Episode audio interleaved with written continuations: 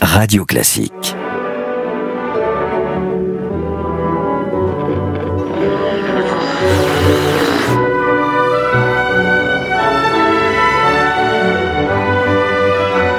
Ah, c'est la fête aujourd'hui. C'est la fête parce qu'on va parler du personnage le plus brillant, le plus exaspérant, le plus drôle, le plus triste, euh, le plus dangereux et le plus bénéfique qu'on puisse imaginer. Il est tout à la fois, c'est une espèce de, de monceau de contradictions et c'est Voltaire, mon cher Gérald. Bonjour Franck, alors la dernière fois on avait parlé de deux femmes exceptionnelles. Ben là, on va parler de deux hommes Ah oui, oui, parce qu'il n'y a pas que Voltaire. Eh, il n'y a pas que Voltaire. Alors, euh, Voltaire, tout le monde le connaît. Hein. Tout- en tout cas, nous autres en France, on, on connaît le, le grand Voltaire qui marqua son temps et nos esprits, puisqu'il était lui-même le plus beau d'entre eux. On peut le dire. Oui, le, prin- prince des esprits, Le disait prince Frédéric II. Oui. Alors, il était admiré de son temps, euh, il est admiré euh, aussi aujourd'hui. Il représente par essence les Lumières. Je pense que c'est la représentation même de ce qu'on appelle la période des Lumières. Alors, il y a un souverain qu'il admirait, euh, et qu'il admirait beaucoup d'ailleurs, c'est notre second personnage du jour, quelqu'un dont on a parlé à, à plusieurs reprises, Oui, parce oui. qu'il est un peu le souverain incontournable Du XVIIIe siècle. siècle. Évidemment, je parle euh, de Frédéric II de Prusse, le roi que l'on disait philosophe. Oui, le roi philosophe, ça c'est justement le titre que lui avait décerné Voltaire. Grand leader, les leçons de l'histoire avec Franck Ferrand et Gérald Carsanti. Avec Wooz, le logiciel leader du staffing qui fait briller vos talents. whoz.com.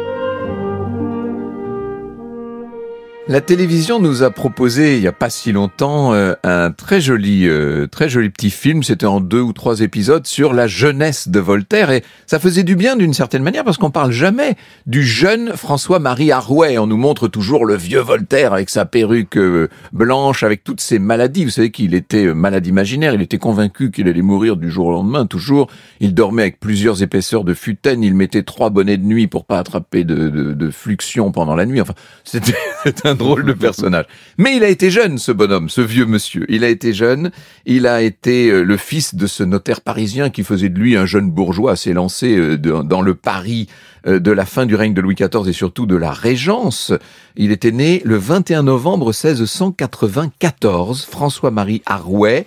Et euh, très vite, il va, parce qu'il est très proche de la duchesse du Maine, la belle-fille de Louis XIV par la main gauche, si je puis dire, puisque c'était un enfant naturel légitimé, le duc du Maine. hein. Il était proche de la duchesse du Maine, et donc ça l'a amené à critiquer le régent, grand concurrent du duc du Maine, et qui avait pris le pouvoir en France à la mort de Louis XIV. Et quand on critique le régent, eh ben, qu'est-ce qui se passe? On, On est envoyé. Eh ben voilà. et donc à l'âge de 17 ans, euh, non 24 ans, pardon, 24 ans, parce qu'on est en 17, euh, voilà notre Voltaire embastillé. Alors, faut Il avait, il avait eu beaucoup de déboires avant d'ailleurs. ah oui, oh là là, il n'a eu que ça, c'est bien simple. Il est insupportable pour son père. Son père s'arrachait les cheveux. Enfin, heureusement, à l'époque, il y avait des perruques, ça aidait un peu. Mais non, c'était effrayant. C'est le genre d'enfant qu'on ne veut pas avoir, qui pose des problèmes à tout niveau. Bon, c'est comme ça.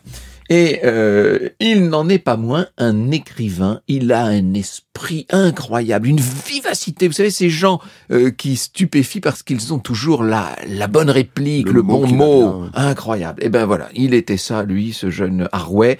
Euh, il va euh, d'abord écrire des tragédies, et la première c'est Oedipe en 1718, et c'est très important parce que lui, il s'est toujours vécu comme un dramaturge. Pour lui, euh, il serait très étonné aujourd'hui qu'on le considère comme un philosophe ou comme un auteur de contes philosophiques. Pour lui, il était un auteur de théâtre. Il ne vivait que pour et par le théâtre. Et au départ, c'est ce qu'il était. Et c'est ce qu'il était, et c'est ce qu'il sera d'ailleurs toute sa vie. Ouais. Il pensait qu'il était aussi doué que Corneille. Là, je, je réserve mon, mon avis.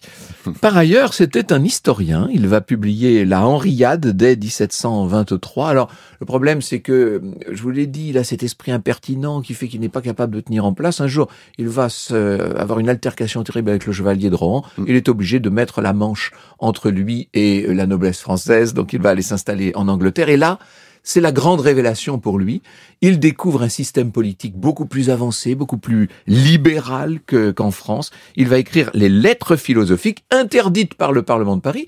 C'est ce qui explique qu'à son retour au milieu des années 1730, il est obligé d'aller s'installer à la campagne, au château de Cirey. Si vous avez l'occasion d'aller à Cirey, ne, ne la manquez pas parce qu'il faut aller voir cet endroit merveilleux où l'on voit encore le petit théâtre de Voltaire d'ailleurs et où l'on voit les salons où il travaillait, il faisait des expériences de physique et de mathématiques avec une certaine Émilie du Châtelet, qui sera la femme de sa vie, euh, une intellectuelle, un bas bleu, comme on aurait dit euh, à l'époque, merveilleuse Émilie du Châtelet, euh, avec laquelle il va vivre jusqu'à sa mort.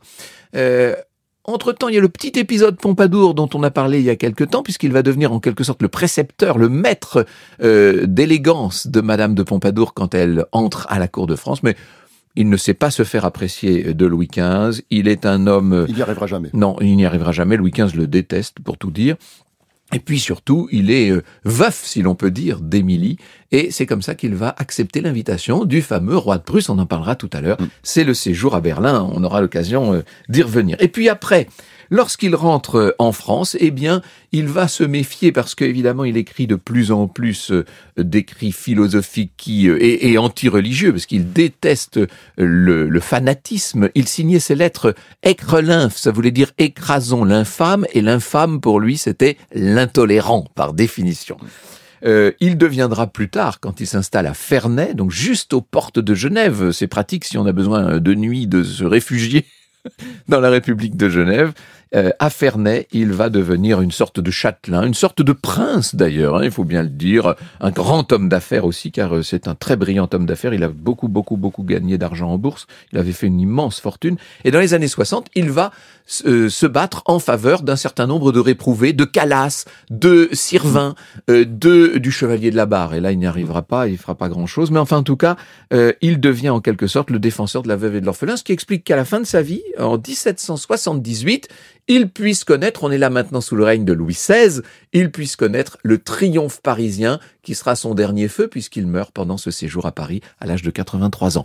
Je sais pas si on peut, euh, c'est pas facile hein, de résumer euh, Voltaire, mais voilà à peu près ce qu'on peut dire en gros du personnage. Euh, résumer le leadership de Voltaire, c'est compliqué parce que là, il, ça part dans, ça part dans tous les sens. Hein, donc, donc pour pour en, tout cas, il y a des mots qui nous viennent à l'esprit. C'est le cas de dire d'ailleurs. À l'esprit.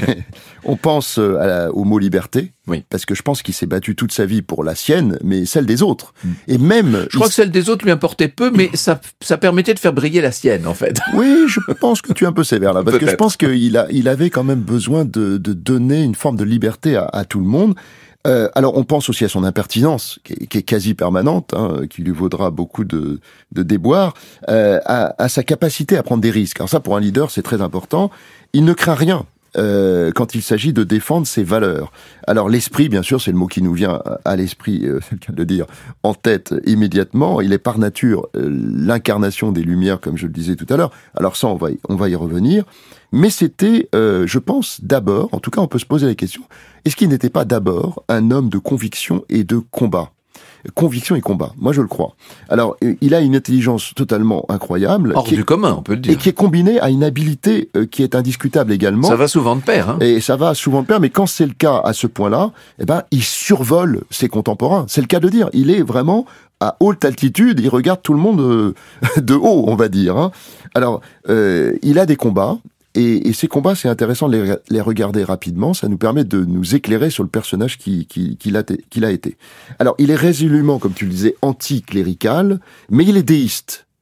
Euh, c'est important. Oui, il n'est pas dire. athée. Il n'est pas du tout athée. Il dénonce dans son fameux dictionnaire euh, philosophique, avec beaucoup de fougue, comme on le sait, le fanatisme religieux de, de son époque. Alors, il ne conteste pas le Dieu créateur. Il, il, il pense que il y croit, Hein grand architecte de l'univers grand Le grand horloger, dit-il, lui. Exactement, mais par contre, il euh, conteste l'institution, les religions monothéistes euh, en particulier. Euh, Et d'ailleurs, l'islam encore pire que le christianisme. Hein. Il est très, oui, très anti-islam. Il est tendre avec aucune. Ouais. Hein. Il est pas, il est pas très gentil. Son Mahomet est un truc incroyable qu'on n'a presque plus le droit de lire aujourd'hui, évidemment. Oui, très très dur, mais mais par contre, il, il est pas tendre non plus avec le christianisme. Non, bah, pas du tout. Qui, qui le voit comme jugeant, envoyant au bûcher, et lui, dans son esprit, il se dit comment quelqu'un qui se réclame d'une religion peut euh, se comporter ainsi. C'était un peu sa, sa, philosophie. Alors sur un plan politique, tu l'as dit, important de le dire, il est euh, pour une monarchie euh, modérée et libérale, éclairée par les philosophes, hein, justement. Et évidemment, son modèle, c'est le modèle britannique. Euh, c'est un anglomane. Ah depuis son, son, exil, il est devenu anglomane et il y croit vraiment. Alors, tu l'as dit aussi, il est doué pour les affaires, mais au-delà, il va faire beaucoup d'argent. Il va gagner beaucoup d'argent de différentes façons. Hein. De toutes les façons possibles. Il va au jeu, à la loterie, plus exactement, euh, des placements très avisés, des opérations spéculatives. Il sera un industriel. Il va créer une fabrique de montres, notamment extraordinaire. À, côté hein. de, de, notamment de, euh, de, son domaine de, de château de, Fer, Ferney. Euh, alors pas uniquement la soirée, la tuilerie, il fait venir la fine fleur genevoise. Euh, il, il, est très avisé en affaires, euh, mais euh, il est aussi, euh, c'est un amoureux des plaisirs de la vie. Oh il considère que les plaisirs de la table et de la conversation, tout comme le théâtre, c'est ce qui se fait de mieux, et c'est là d'ailleurs qu'il rayonne au mieux. Alors on voit bien, c'est un homme de conviction et de combat, c'est un homme d'argent, mais c'était aussi, ça c'est amusant, un homme de communication. Alors pourquoi c'est amusant? Bah, Parce que tu rappelais tout à l'heure cette fameuse euh, quand il se déchaîne contre le régent Philippe d'Orléans à la mort de, Louis XIV. Euh, en attendant évidemment la majorité de Louis XV, il publie son un fameux poème satirique euh, Rignante Puero euh, sous le règne d'un enfant. Et bah, le régent va pas vraiment aimer. il va le faire embastiller. Mais à l'époque, être embastillé, il va vite le comprendre, Voltaire c'est plutôt un point fort. C'est de la publicité. C'est de la publicité. C'est ce qu'on appellerait aujourd'hui, c'est un coup, un coup de pub. Faut pas oublier qu'on n'est pas enchaîné dans un cachot. Hein. Généralement, on est dans un bel appartement avec, des serviteurs. Et puis même, il dînait avec le, le, avec le gouverneur de la Bastille. Exactement. Alors, on dirait aujourd'hui, c'est une opération com. Il a compris ça. C'est d'ailleurs au passage à ce moment qu'il va choisir le nom de Voltaire. Euh... Voltaire, c'est l'anagramme de Harway. Simplement, on prend le U, devient un V, et ça fait Voltaire. Et, et c'est là qu'il va choisir ce nom parce que ça marque bien. Et c'est ça c'est la fabrication d'une marque. Alors, selon Saint-Beuve, euh, euh, intéressant cette citation, il disait euh, concernant Voltaire, apôtre de la raison jusqu'au bout, on peut dire que Voltaire est mort en combattant. Ah et, je crois qu'il a, il a passé sa vie à combattre. Et j'aime, ce, comme souvent Sainte-Beuve va à l'essence, biographique en tout cas, et ce terme de raison, c'est vraiment ce qui va caractériser euh, Voltaire, ce que l'on verra d'ailleurs réutilisé plus tard au moment de la Révolution française par un certain nombre de euh, philosophes qui se prétendront voltairiens, alors que quand on connaît bien Voltaire, je pense que la Révolution lui aurait fait horreur. D'ailleurs, euh, ah il bah, était très monarchiste. Mais, mais en tout cas, on s'est, on s'est comment dire, inspiré de lui pour cette idée de raison et de, de mettre toujours la raison au-dessus de tout. Alors, j'aime bien qu'on parle de combat. Il y a des combats euh, qui sont tout particulièrement passionnants. Ce sont ceux que va mener un Voltaire tout à fait vieillissant, hein, puisqu'il n'est pas loin d'être un septuagénaire maintenant. Il est devenu le patriarche de Ferney, il est devenu le prince de l'esprit. C'est une personnalité célèbre dans l'Europe entière. C'est sans doute l'homme le plus célèbre de son temps, d'ailleurs, hein, tout simplement. Et euh, il va mettre cette célébrité et ce prestige au service de pauvres gens, si je puis dire, et notamment pour réhabiliter ce père de famille, Jean Calas, qui, à Toulouse, avait été roué vif parce qu'on l'accusait d'avoir tué son propre fils, euh, Marc-Antoine Calas, qu'il avait tué, disait-on, parce qu'il menaçait de se convertir au catholicisme alors que lui-même était protestant dans un pays où c'était devenu interdit, je me permets de le rappeler. On n'est plus du tout euh, à l'époque de Catherine de Médicis, là. Et donc, euh, évidemment que Voltaire, après la mort de Calas, va prendre fait et cause pour cet homme. Il va utiliser, comme tu le disais, la communication. Il va faire euh, des lettres à d'Alembert, à toutes sortes de personnalités. Il envoie des paquets de lettres à distribuer. Euh, il écrit au grand ministre de Louis XV à l'époque, Choiseul, qui est un de ses amis, et il demande à Choiseul d'intervenir, etc., etc. Et ce qui est extraordinaire, c'est que Louis XV, qui déteste pourtant Voltaire, Louis XV va casser l'arrêt du Parlement de Toulouse et la reine Marie Leginska va faire une dotation, elle va faire une pension à la veuve Calas et à ses enfants. Mmh. C'est un triomphe pour Voltaire, c'est euh, c'est un très grand succès qui va évidemment le mettre en appétit pour défendre d'autres causes, celle du pauvre Sirvin, alors là on est dans une affaire un peu du même ordre d'ailleurs, et où Voltaire va jouer un rôle peut-être plus efficace parce qu'il intervient plus tôt. Hélas, il n'arrivera pas à sauver le petit chevalier de la barre, mmh. qui a été été euh, à tort accusé d'impiété, de blasphème et qui sera euh, torturé, décapité. Enfin, terrible. Hein. Ah, ça, c'est une chose absolument ignoble. L'histoire du Chevalier de la Barre, ça, ça, ça nous entraînerait ailleurs, mais c'est une histoire ignoble. Mm. Et là, Voltaire va écrire un texte qui s'appelle Le cri du sang innocent. Et malheureusement, il, j'allais dire, il arrivera trop tard et il ne pourra pas sauver le petit Chevalier de la Barre. Pourquoi est-ce que le Chevalier, d'ailleurs, a été euh, euh, à ce point maltraité par la justice Parce qu'il possédait chez lui un exemplaire de ce livre sulfureux qui faisait la terreur de tous les souverains d'Europe, le dictionnaire philosophique de Monsieur de Voltaire. Qui était interdit. Interdit, bien sûr. Euh, mais c'est intéressant parce que on voit bien, euh, je fais juste une petite parenthèse euh, avant de parler d'un autre sujet, mais petite parenthèse sur ces cas qu'il a défendus. Ça pouvait pas être que pour son honneur personnel ou sa gloire. Un peu les deux. Oui, mais on- il y a passé 15 ans de sa Ah vie. oui, oui, non, bien sûr. Mais il était passionné. Hein. Ça- je, je ne- je ne mets pas du tout sa sincérité en doute. Non, non, je dis sûr. simplement que c'est l'un des plus gros égaux de l'histoire, tout simplement. Ah oui, D'ailleurs, c'est intéressant, l'ego et le leadership. Hein, ça, c'est fou. hein. Alors, euh, pour euh, Voltaire, on pourrait aussi développer. euh, on, on parlait la dernière fois de l'amour, et l'impact de l'amour sur la prise de décision. Ben l'amour. Ça, c'était pas le domaine où il était le plus doué. hein. Non, mais par contre l'amour, parce que il est, euh, il est tombé amoureux d'une femme dont je vais parler dans quelques dans quelques instants. Mais euh, l'amour peut stimuler la création euh, intellectuelle. Et c'est ce qui s'est passé pour euh, Voltaire également.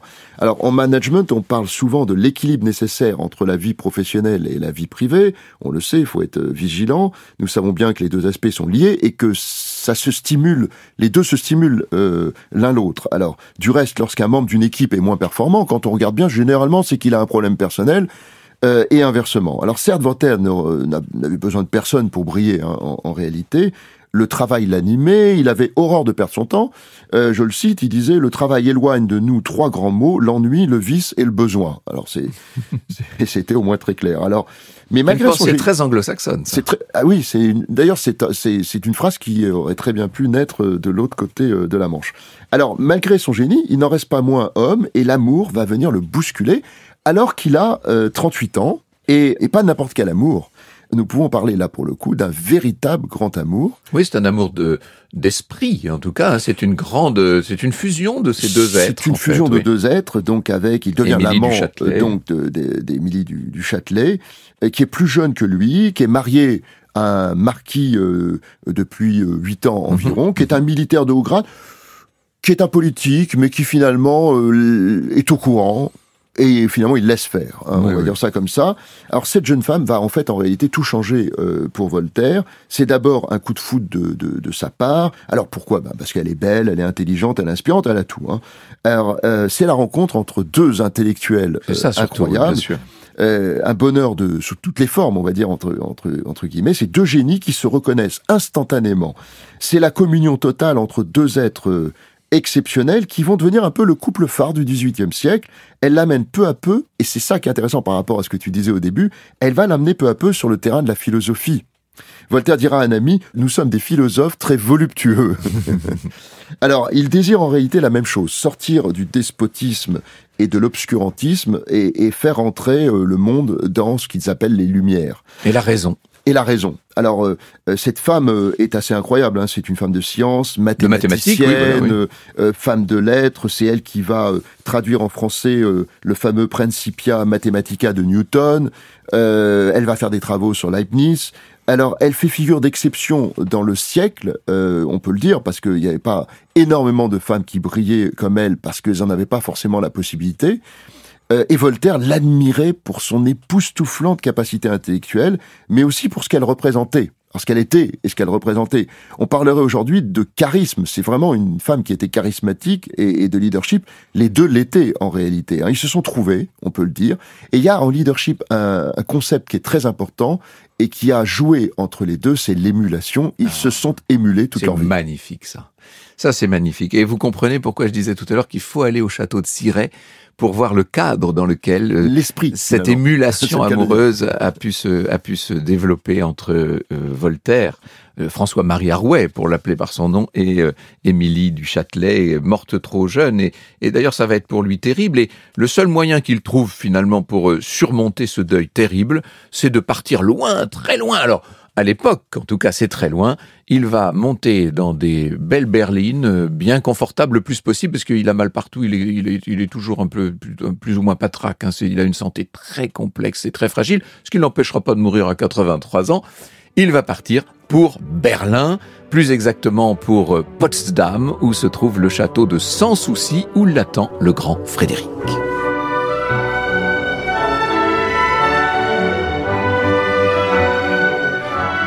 C'est l'archétype du, du, despote éclairé, Frédéric II, hein, le, le, grand Frédéric, euh, le plus grand militaire de l'histoire d'Allemagne, qui quand même compte un certain nombre de militaires, euh, le Prussien par essence, euh, qui a été le grand conquérant, le grand. C'est un petit peu le Napoléon, le Napoléon des, des mmh. Allemands, si je puis dire.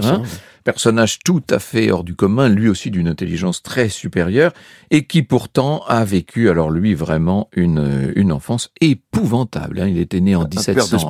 Oh, il était né en 1712, il mourra en 1786. Il est Frédéric II on peut dire qu'il est euh, l'homme d'une certaine manière euh, du basculement de la Prusse dans les Lumières. Alors attention, ce sont des Lumières despotiques, entendons-nous bien. Hein, il n'y a aucune forme là de, de même de d'embryon de, démocratie. Simplement, il y a l'ouverture à la raison, au progrès, aux sciences, euh, à la rationalité, disons d'une façon générale. Alors on disait que le père avait été atroce. Le père c'était Frédéric Guillaume Ier qu'on appelait le roi sergent, personnage absolument atroce, une espèce de de, de, de, de garde-chourme, euh, qui a très vite compris que son fils, qui avait peut-être été un peu trop dans les jupons de sa douce et tendre mère, son fils n'était pas tout à fait l'homme qu'il aurait voulu, et notamment, il est tombé très amoureux, tout jeune, le petit Frédéric, il est tombé amoureux d'un de ses camarades qui s'appelait Hans von Katt, ils vont tous les deux décider de faire une fugue, ils vont essayer de quitter euh, le royaume et évidemment les pour l'Angleterre et les renseignements de Frédéric Guillaume sont bien faits, évidemment ils sont ils sont rattrapés et il va y avoir ce moment atroce. Euh, le jeune Hans von Katte était condamné à perpétuité. Déjà, c'était d'une violence inouïe. Alors, on pouvait rien faire au prince, lui, euh, évidemment, puisque il était l'héritier du royaume. Euh, il avait perdu ses deux frères aînés, très important ça aussi. Enfin, il y a eu beaucoup de moments très durs dans son enfance. Mais ce qu'il y a eu de terrible, c'est que euh, Hans a été recondamné par le père, là, par le roi euh, sergent, à être décapité, sous les yeux de Frédéric. C'est un épisode atroce et Frédéric ne s'en remettra tout simplement jamais. On peut dire d'une certaine manière, toute sa vie va être construite contre cela, contre cette brutalité-là. C'était pourtant pas un tendre Frédéric II par ailleurs, mais c'était un artiste.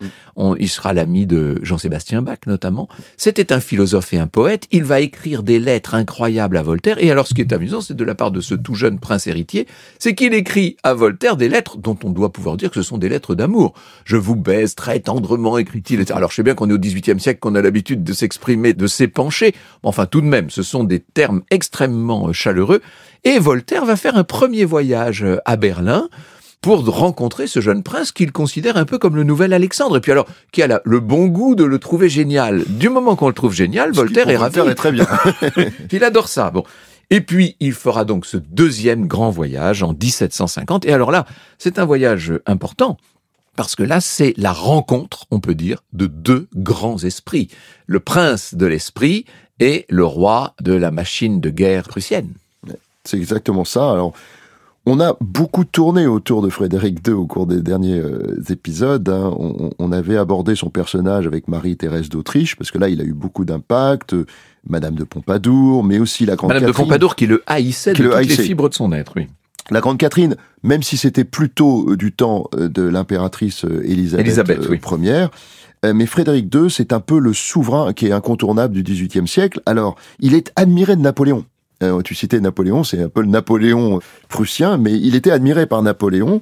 Il a été outrageusement utilisé par le Troisième Reich. Hein, ah Voulait en... Hitler avait sa statue sur son bureau. Hein. Ouais, il voulait en faire un peu l'annonciateur euh, du, du, du, règne d'Adolf Hitler. C'est comique quand même qu'Hitler, euh, quand on sait la, politique du Troisième Reich envers les homosexuels, que Hitler ait eu la, la statue de, de, Frédéric sur son bureau. Enfin bref, fermons cette parenthèse. C'est assez cocasse, effectivement. Alors, il se passionne. C'est un homme, au-delà d'être un souverain, c'est aussi un homme et un homme qui s'intéresse à tout, quoi. Il est passionné par les arts, la flûte traversière. Ça en dit long sur son profil de leader. Il, euh, il a été un compositeur de grand talent. hein, oui, enfin, euh, en tout cas d'un certain talent. d'un certain talent. Nous en diffusons de temps en temps sur Radio Classique Ah oui des Ah, compositions de Frédéric II. Euh, il fait de la- il est dans la poésie, euh, la philosophie bien sûr. Je le disais, on le surnomme le, le roi philosophe. Alors, à l'instar, euh, je pense qu'il se compare aussi à, à Marc Aurèle, hein, qui avait un peu ce, ce oui, le, côté-là, le souverain philosophe. le souverain philosophe, mais il s'identifie surtout à Télémaque, qui était, euh, rappelons-le, qui a joué un rôle extrêmement important à son époque. Il était lui-même, Frédéric de Prusse, un des plus éminents représentants de ce qu'on a appelé donc, comme tu le disais, le despotisme éclairé. Alors en 1740, il publie un ouvrage qui va être essentiel, c'est l'anti-Machiavel. Alors c'est intéressant parce qu'il donne, pour la première fois, un souverain donne une certaine vision de ce qu'il entend par la monarchie, et il ne se voit certainement pas comme un souverain de droit divin. C'est une grande différence, ça va marquer en fait le... Ça fait une grosse différence avec Louis XV, par exemple. Avec Louis XV, mais finalement avec tous les monarques euh, qui ont pu gouverner euh, dans cette euh, région du monde. Alors, il était marrant parce que il y a cette expression qui est très drôle à propos de la couronne. Il, pour lui, c'était un chapeau qui laisse passer la pluie. C'est ce qu'il disait. Donc, c'est dire que pour lui, il ne se voyait pas comme euh, un souverain qui avait euh, tous les droits absolus. Alors cela va évidemment l'amener à développer une relation extrêmement forte avec euh, avec Voltaire qu'il admirait, relation complexe, euh, Oui. on peut le dire, c'est une sorte de passion en fait hein, qu'ils ont eu euh, l'un pour l'autre et Frédéric II en tout cas ça ne fait aucun doute. Passion intellectuelle, précisons. Pré- Absolument. Euh, il écrit d'ailleurs à, à Voltaire Continuez, monsieur, à éclairer le monde. Le flambeau de la vérité ne pouvait être confié à de meilleures mains.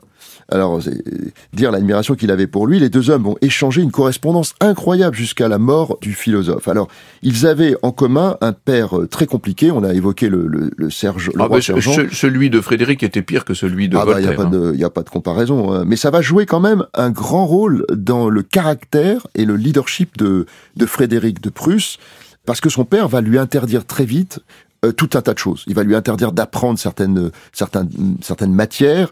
Et donc, et ça c'est important, c'est que, euh, parce que moi c'est ce qui m'a marqué le plus avec Frédéric de Prusse, il va apprendre l'art de la dissimulation. Parce qu'en fait, il va continuer à s'instruire, mais en cachette. Alors, tu rappelais l'épisode dramatique avec son ami Hans Hermann von Katte, qui était un peu plus que, que son ami. Il faut quand même être assez vicieux pour faire ce que son père lui a fait. Alors, euh, voilà. Et du coup, il apprend à tout masquer. Ses sentiments, il va s'endurcir, il va devenir finalement peu à peu un véritable stratège totalement imprévisible, ce qui va faire de lui, je le crois, un conquérant redoutable. Et voilà. Mais c'est parce que ça vient de tout ça. Alors, euh, la, la Un peu à la façon d'Alexandre le Grand. Il y a des, il y a des Ah bah, points façon, communs il- d'ailleurs dans le rapport énorme. avec le père. hein. énorme. On peut dire qu'il y a d'énormes points communs avec Alexandre le Grand. Alors, il bouscule en permanence, il bouscule tout, il bouscule les statu quo, ce qui fait que dans les grandes cours européennes, il est pas forcément très bien vu parce Ah non, que ouais, c'est quelqu'un qui est on, on se dit il est un peu il est un peu bizarre, euh, il est pas comme euh, il est pas dans le Il n'est pas comme nous. il- il n'est pas dans la conformité, on va dire. hein. Il ne faut jamais renoncer à ses passions et un leader ne doit jamais renoncer à ses passions. C'est ce qu'on peut apprendre, en tout cas, de, de Frédéric II euh, de Prusse. Il était pragmatique, très méticuleux. Il avait son, un credo qui est très intéressant parce qu'il est toujours euh, immensément d'actualité. Je suis, je pense, j'agis. Les trois sont importants. Et d'ailleurs, euh, l'action était importante. On y reviendra tout à l'heure pour Voltaire également. Alors, il fait preuve d'une grande humilité. Je crois que ça, c'est une grande caractéristique d'un d'un leader. Euh, il y a une forme de simplicité euh, chez lui. Euh, son testament, est écrit en 1757, précise quelque chose que je lis maintenant et qui est quand même intéressant.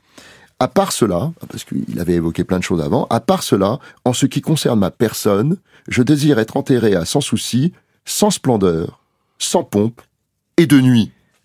C'est dire qu'il avait une forme de dissimulation, même là. Oui, une, une, une, une véritable humilité. Ça, Ah, c'est totalement. important. D'ailleurs, il suffit de visiter aujourd'hui le château de Sans Souci, qui est passionnant à voir, euh, avec la très belle euh, statue de Voltaire, bien sûr. Il Mais suffit n'a de, rien à de- voir avec Versailles. Oh ou- là là, non, c'est c'est- alors euh, c'est somptueux bien sûr, mais mais c'est modeste, C'est de taille relativement modeste. Tout est tout est relativement modeste, c'est simple.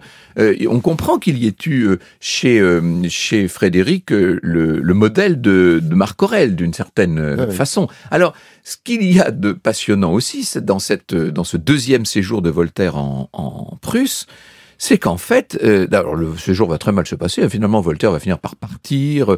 Il, n'arrête pas de s'engueuler. Enfin, c'est assez terrible. hein, Il y a d'ailleurs une très jolie pièce qui a été faite sur Frédéric et Voltaire.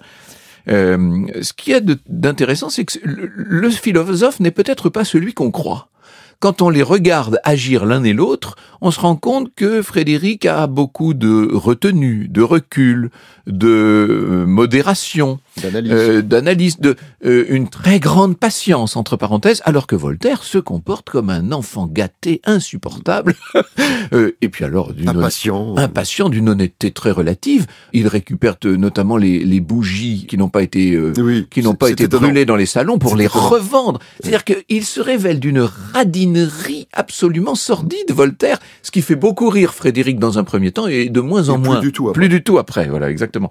Et c'est intéressant de voir ce, ce, rapport entre le philosophe qui ne l'est pas dans la vie et euh, le, le, roi pragmatique qui est assez philosophe par ailleurs.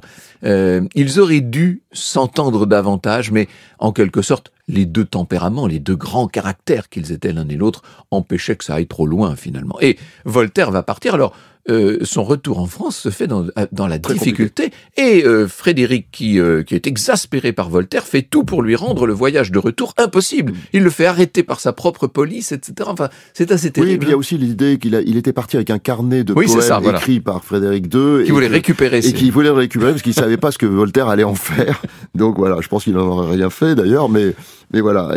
non, en fait, on peut dire que, une forme de conclusion, que que l'esprit des Lumières règne euh, par excellence chez, chez Voltaire euh, toute sa vie, euh, jusqu'à son dernier souffle, on peut dire. Hein. Alors, si on sur son sarcophage au Panthéon, faut, faut, faut, lire ce qui est écrit. Hein. Poète, historien, philosophe, il agrandit l'esprit humain et lui apprit qu'il devait être libre.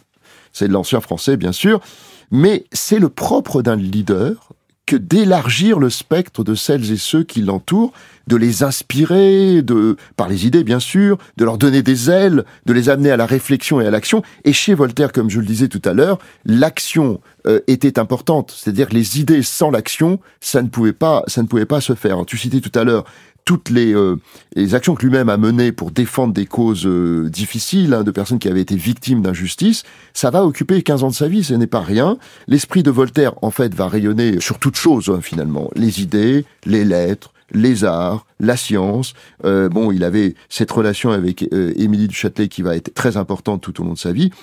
Ce point est, il y a un point que je voudrais évoquer en forme de conclusion parce que c'est un point important c'est que certes c'était un esprit, mais c'était d'abord un esprit critique. Alors, pourquoi je veux l'évoquer? Parce que bah, finalement, si on prend du recul, on se rend compte que le leader, il a des idées, il a une vision des choses, et quand il a des valeurs, eh bien finalement, il ne renonce pas. Et il est prêt à prendre des risques. Et lui, il en a pris, hein, parce qu'il a été embastillé euh, deux fois, il a été en exil euh, à plusieurs reprises. Le leader, le vrai leader, en fait, c'est un peu ça. Alors la question que qu'on pourrait tous se poser, je me la pose aussi, tout le monde devrait se la poser, c'est est-ce que vous en connaissez beaucoup euh, des leaders, des femmes et des hommes autour de vous qui sont prêts à tout pour faire triompher leurs idées? Avec les conséquences que l'on a, que l'on connaît pour pour Voltaire. Alors il y en a certainement, mais moi je dois dire que finalement c'est peut-être pour ça que Voltaire est rentré dans l'histoire. Peut-être qu'il est rentré parce qu'il a marqué les esprits, nos esprits. Bien sûr.